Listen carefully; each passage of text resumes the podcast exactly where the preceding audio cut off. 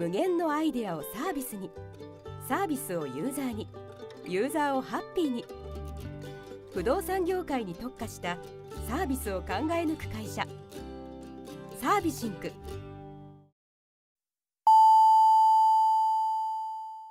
ウェブディレクションやってますラジオ。この番組は東京でウェブディレクターをしている名村がウェブディレクターとして思っていること感じていることをお伝えしているインターネットラジオです。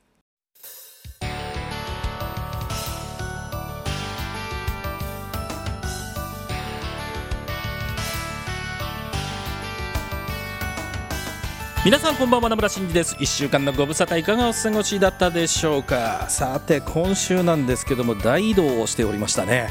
えー、月曜日からですね、まあ、ここの番組でも言ってます通り京都のオフィスの方に移動したんですけどもそれが月曜の朝6時の新幹線だったんですけどもその後京都に着いて京都で月曜火曜を過ごしたんですが火曜の夜からですね、えー、京都 からですね関空に向かって関空からどこに行ったかというと沖縄に行っておりましたね、まあ、もちろん仕事だったのでもうバケーション的なことは一切なかったんですけども、えー、火曜日の夜には沖縄に入ってですねで、えー、と水曜と木曜ギリギリまで、えー、沖縄で仕事をしておりまして、えー、と木曜日のほぼ最終とかじゃないですかね。22時過ぎぐらいに羽田に帰ってきてですね。もう4日間ぐらいもうギリギリまで移動しているという生活をしておりましたけどもね久しぶりにさすがに疲れましたね。あの特にね沖縄の方は、えーと、木曜日はねコワーキングスペースを借りてたんですけども水曜日はちょっと外出もあったりっていうことでなかなかちょっとねどうしようかってことでホテルにいたんですよね。でまあ、ありがたいなと思いますけどホテルでねパソコン1台あれば仕事ができる時代になったもののですね何が辛いって椅子ですよ椅子いやもうホテルの椅子でね ずっと座ってるんですけどもクッションがなくてねもうお尻が割れるとか思いながらですね座ってたんですけどもね、えー、なんとかかんとか東京に戻ってまいりました、えー、昨日の夜ねこっちに戻ってきたんですけどもあの羽田に着いてそろそろ空港出ようかなみたいな感じでねタラップを過ぎた後とかにあなんか東京戻ってきたなとかってちょっとほっとしましたからね。やっぱり地元はいいもんやねとか思いましてね、はい、では、えーと、ラジオ、えー、おはがきの方に行ってみたいと思います。ラジオネーム、えーと、千本桜。これもしかして千本桜のパロディですかね。はい。えー、名村さんこんばんは。先日までの怒涛のゲスト会ですがこの番組のゲストってどうやって決まってるんですか？リアルなゲストみたいに何か番宣的なものや CD 発売とかってわけではないですし何かゲストが来ていただく理由とかってあったりするんでしょうか？ゲストに呼んでほしいとかのリクエストがあったら受けていただけるのでしょうか。もしよかったら教えてくださいということでね、えー、ゲストのことについておはがきをいただきましたのでオープニング明けにお話をしてみたいなと思います。というわけで、えー、今日はですね月末プレゼントの発表がエンディングにありますので今月はがきが読まれた方は楽しみにしていてくださいね。というわけで今夜も30分ナムラについてこい。この放送は不動産業界特化のウェブ制作システム開発でおなじみのサービスシンクの提供でお送りいたします。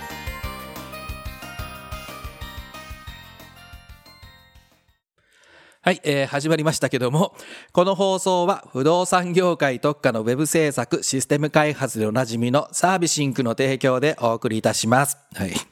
えっと、スポンサーの名前噛んじゃいましたね。はい。申し訳ありません。ごめんなさい。許してください。はい。えーとですけどもね、オープニングでいただきましたゲストの選び方みたいな、選び方というかね、来ていただく方はどうやってるんですかって言ったら別にそんな何も選んでないですね、実際にはね。あの、縁と運があった方にお声掛けをさせていただいて、ぜひ来てくださいみたいな感じでね、言ってるだけなので、あの、そんなに何か選んでるっていうわけではないですよ。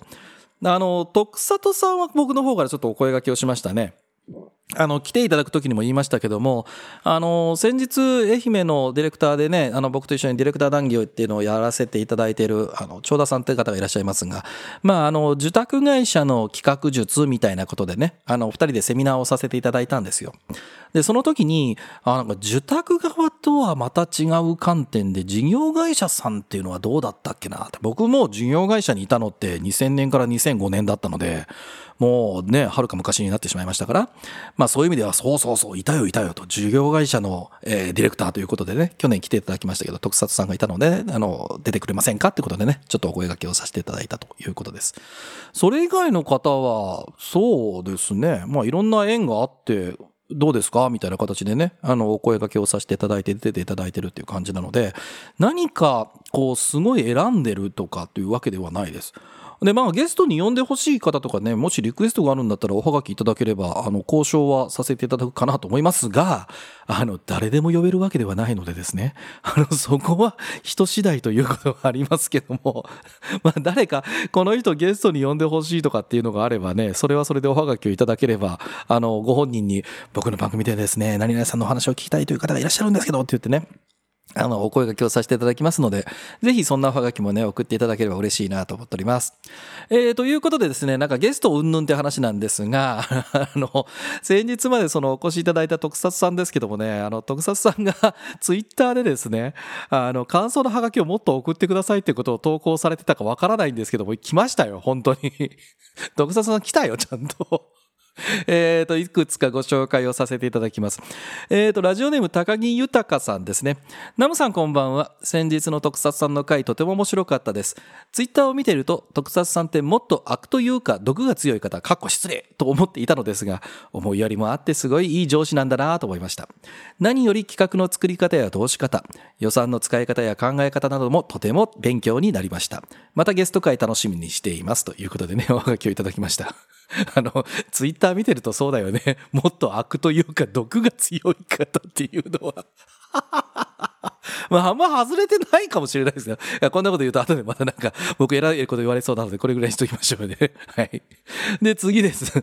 えっ、ー、と、ラジオネーム吉谷真帆さんからいただきました。名村さんこんにちは。えー、私は徳佐さんのツイートを見てこの番組を知って聞かせていただきました。聞き始め、え、CM? 本当のラジオなの？と思い、ディレクターって言ってるけど、プロのラジオパーソナリティさんなの？と、ものすごいびっくりしました。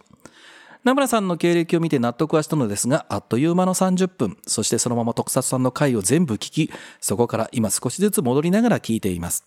何よりウェブ制作に関わる人間としてこんなニッチな番組がこんな密度の高い、情報量であるとは今の今まで知らなかったです。聞き始めてとても勉強になっています。これからも頑張ってください。ということでね、おはがきをいただきました。えー、徳澤さんの回全部聞いていただいたってことなので、4回ね、聞いていただいたそうですけども すごいね、一気、一気に聞いていただいたんでしょうかね。あの、いっぺんに聞くと体に悪いんで気をつけてくださいね。あの、徳澤さんが悪いわけじゃないですよ。あの、こんな、あの、あの、密度、密度が高いか分かんないですけどもね、好き勝手なこと喋ってる番組をずっと聞くなんてのはね、体に良くないはずですから、あんまりご無理はなさらないようにしていただければと思いますけども。えー、本当にね、ありがたい方、ありがたいなと思います。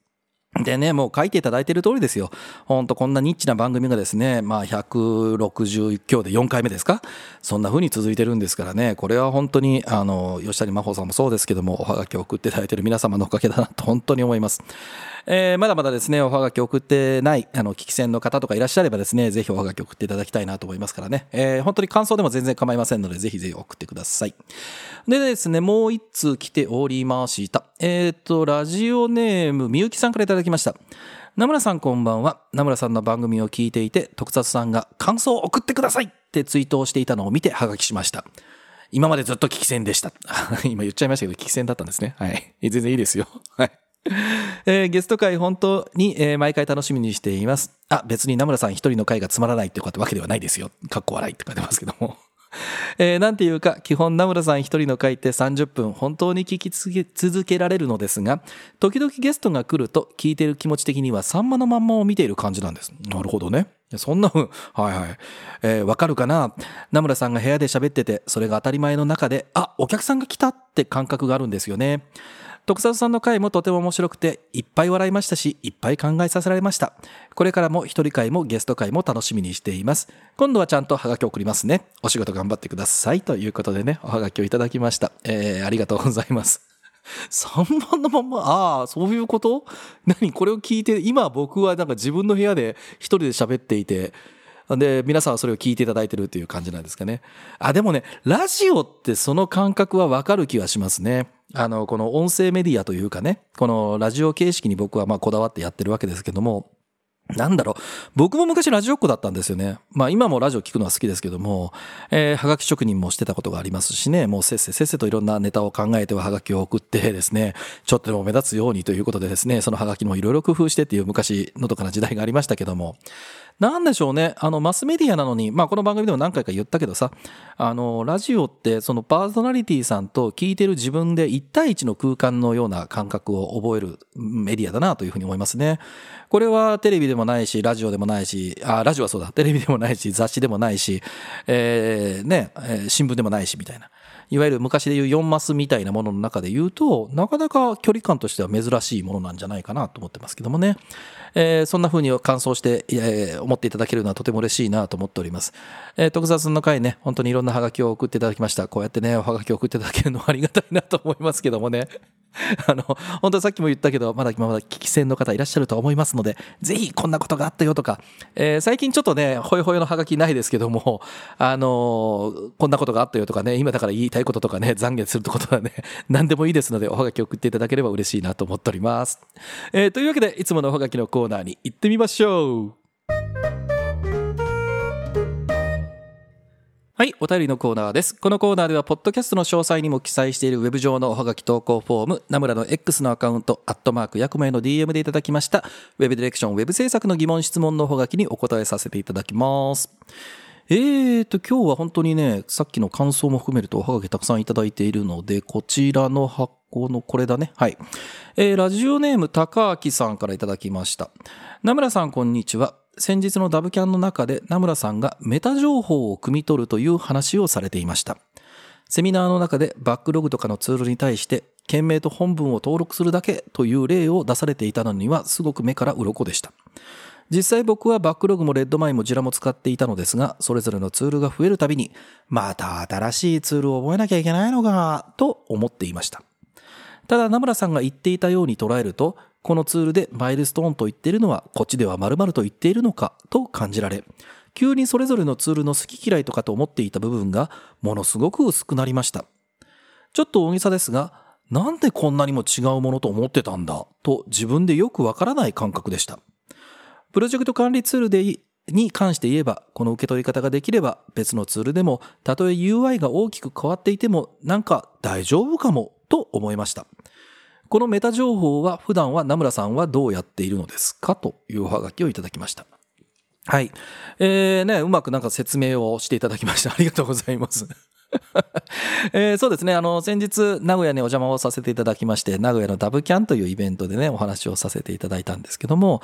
あの、まあ、もちろん今ね、生成 AI とかもいろいろあります。で、当然ながら Google とかもあってね、聞けば大体のことは答えられるわけですよ。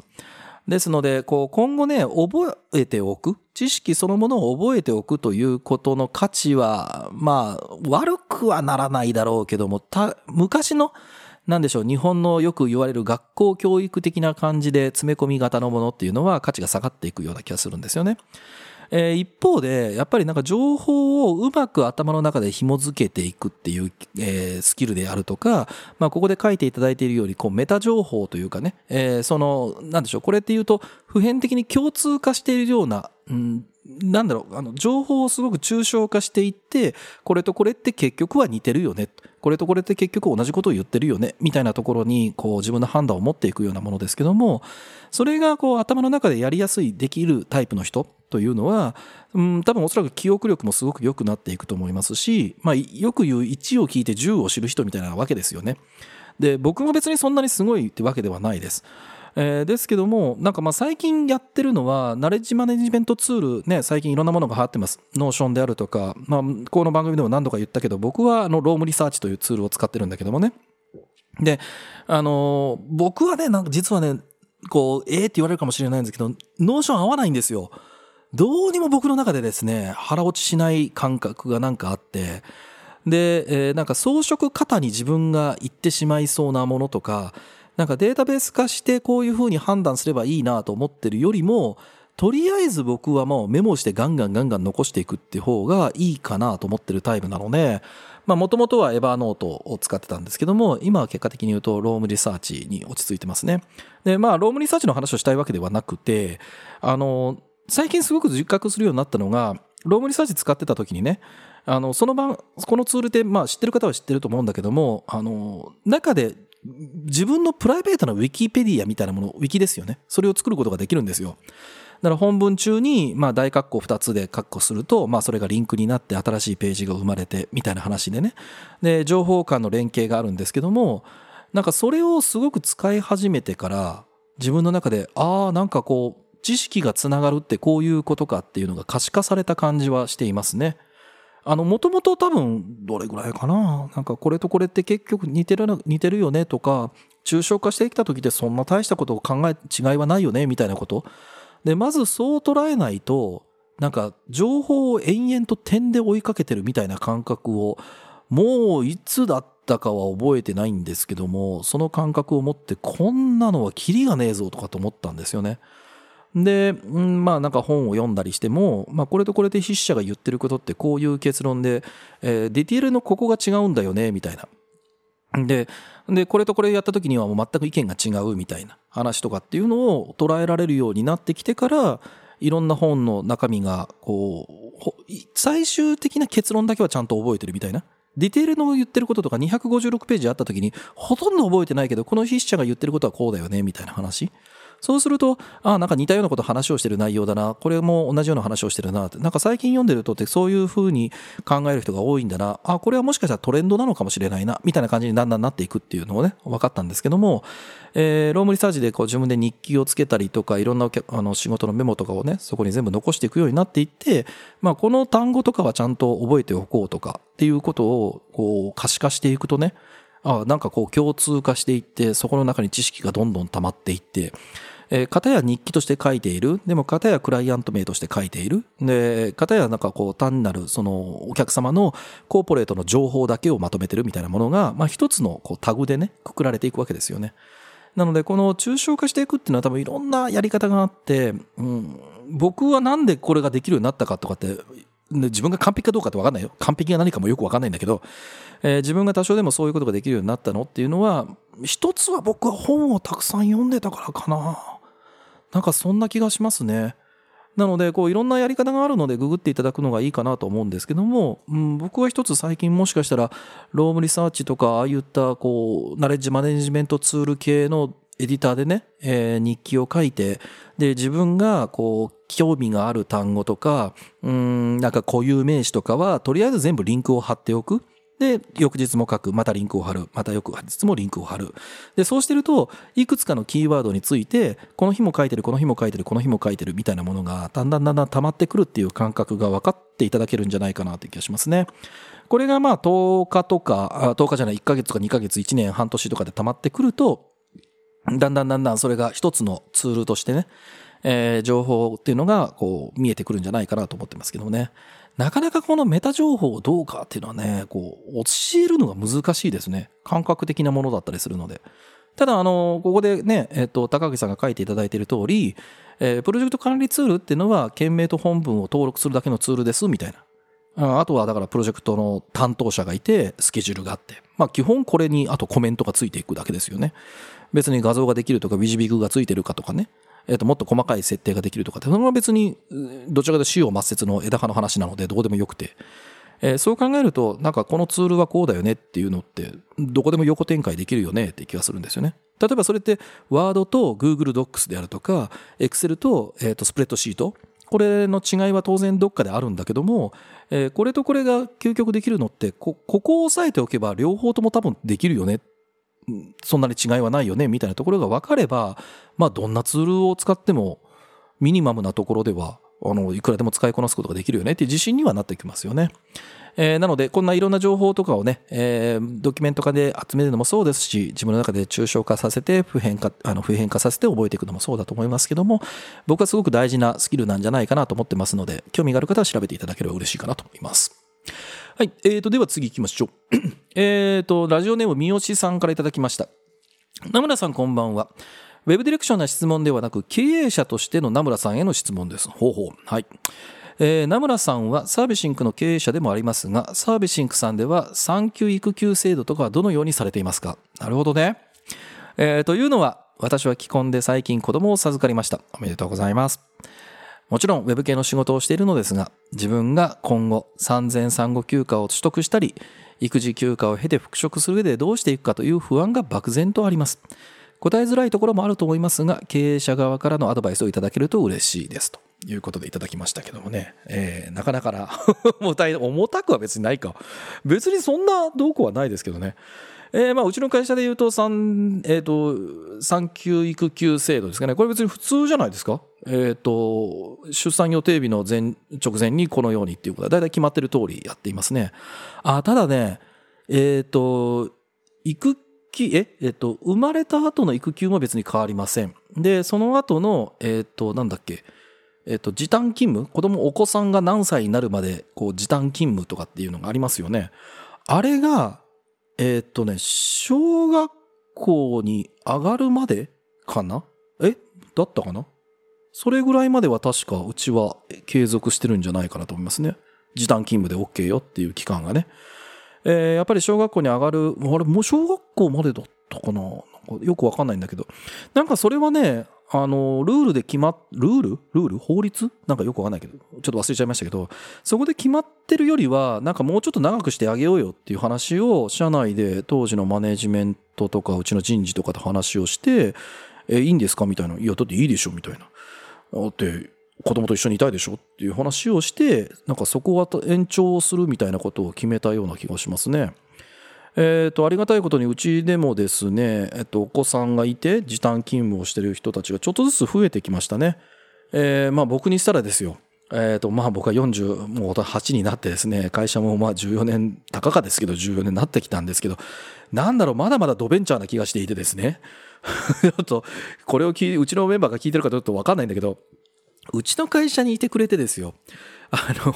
結婚をしようって考えてくれるとかですね、さらに子供を産もうって考えてくれてる時点でもう僕にとっては死ぬほど嬉しいわけですよね。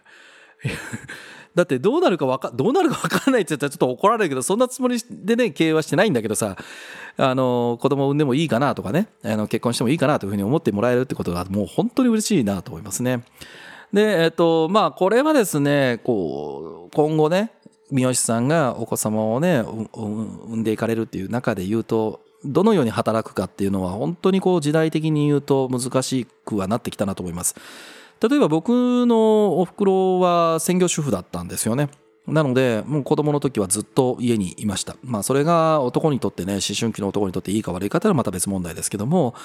で、そういう時代もありましたし、まあそれは戦後のあるタイミングだけがこう主婦というのが成立していて、えー、大正とか明治ってなってくると、実は女性もいっぱい働いてたみたいなね、こともありますので、たまたま僕が生まれてこうやって育って生きているね、時間の中だけ、こう、専業主婦という言葉が、こう、すごく問い放たされてて、で、今また女性の、こう、働き方をどうするかみたいなことってすごくね、お話に出てますよね。えー、とはいえ、僕は男ですから、うん、お子さんをね、あの、自分が産むっていうことはできなかったわけですし、まあ、できなかった時今後もでもできないんだけど、で、女性の負担っていうのはすごく高いなと思います。なので僕が経営者としてっていうことであれば、まあもちろん、こう、できる限度っていうのはね、あるし、すごく大手の会社さんと比べるとあれかもしれないですけども、やっぱりできるだけその働き方、働く環境っていうことは考慮してあげて、あげたいなとは思いますね。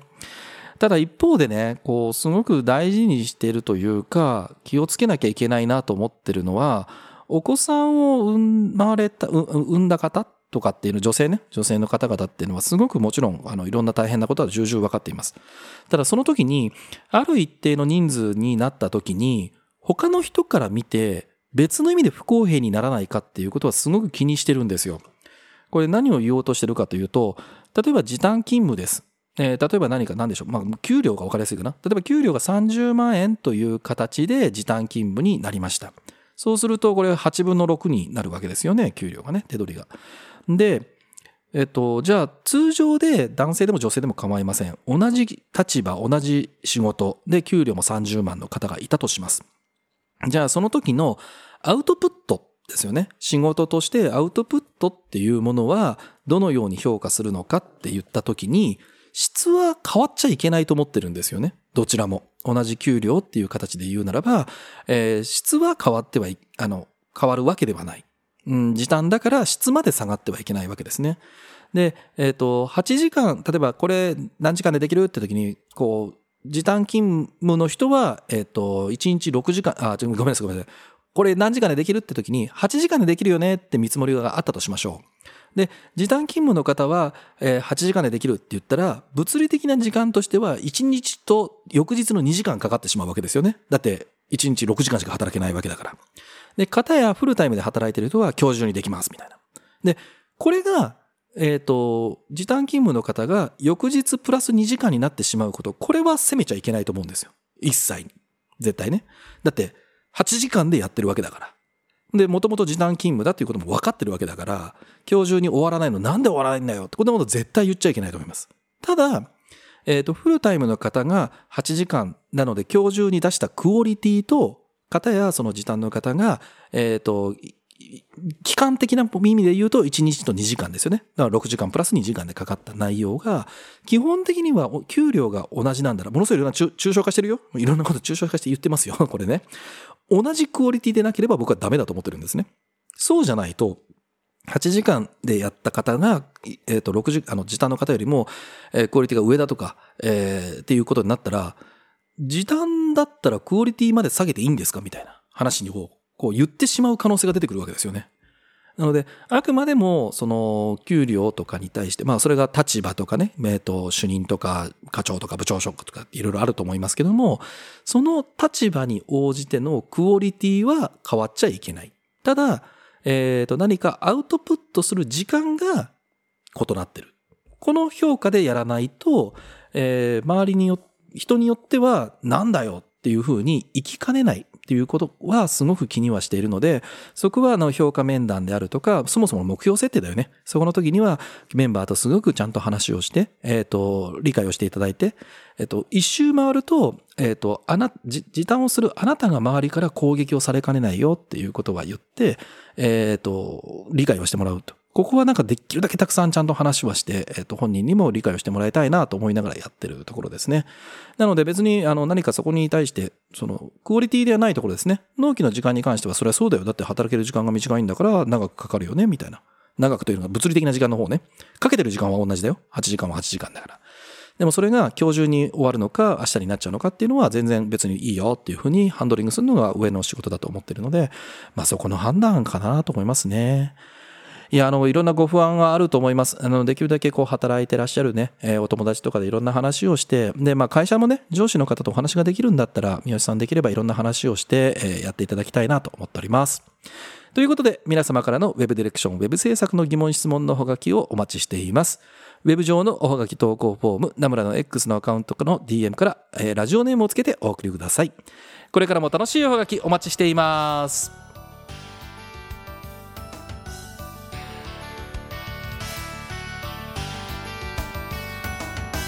はい、エンディングになりました。えっ、と、冒頭でも言いましたけども、月末になりましたので、月末書籍プレゼントの発表をさせていただきたいと思います。今回ですね、選んだ本は、えーこちらです。自分の小さな箱から脱出する方法という本ですね。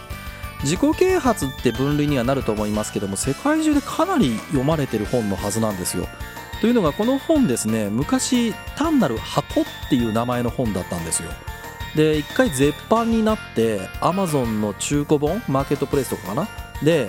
えー、と千何百円かだったと思うんですけども僕が知ってるというか僕がその時買ったのが1万8000円とかしたんですよ。もの中身ほとんど変わんないですよ多分。ね、なんで多分って言ってるかというと、えっと、買った後誰かに貸して帰ってこなくなっちゃったんですよね。もう誰に貸したかも全く覚えてないんですけどもでその時の箱っていう本で、まあ、絶版になったんですけどもそれが再販されたのが自分の小さな箱から脱出する方法というはずなんですよ。で、えー、と今はね緑の本で千何百円ぐらいですかねの本ですけども、まあ、こちらの本をご紹介させていただきたいと思います。えー、と僕もねこの本は、ね、あの年に1回は必ず読んでいます。自分のこう立場とかねこう悩んでることとかで読む内容で毎回受け取るところがちょっとずつ違うのでああまあそういうことかと思いながらね、えーちょっと自分を振り返るためにも読んでるんですけどもこちらの本の当選者です。2023年10月6日で第161回の放送分でお読みをしお読みしたラジオネームユンさんに、えープレゼントをお送りさせていただきたいなと思いますのでね、えー、とこの後またご連絡をさせていただきたいと思います。います。おめでとうございました。ということでね、えーこの番組では毎月おはがきをいただいた方の中から1名に、えー、ナムラの本が独断と偏見で選んだですね本をお送りをさせていただくというプレゼント企画をやっておりますのでぜひともおはがきをたくさんお送りください。えーウェブ上のおはがき投稿フォームナムラの X のアカウントへの DM からラジオネームをつけてお送りいただければと思います。このラジオはあまり重たい内容ではなく朝や昼や夜に何かをしながら聞いていただければウェブディレクションについてちょっとしたヒントになるような放送をしています。面白かった仕事のヒントがあったという方はぜひ SNS でシェアをお願いいたします。Apple Podcast や Spotify などの配信プラットフォームでお聞きの方はこの番組のご登録また Apple Podcast でお聞きの方は高評価をいただけると嬉しいです。というところであっという間にお時間でした。お相手名村真司でした。来週も絶対チューニングしろよ。バイバイ。無限のアイデアをサービスにサービスをユーザーにユーザーをハッピーに。不動産業界に特化したサービスを考え抜く会社。サービシンク。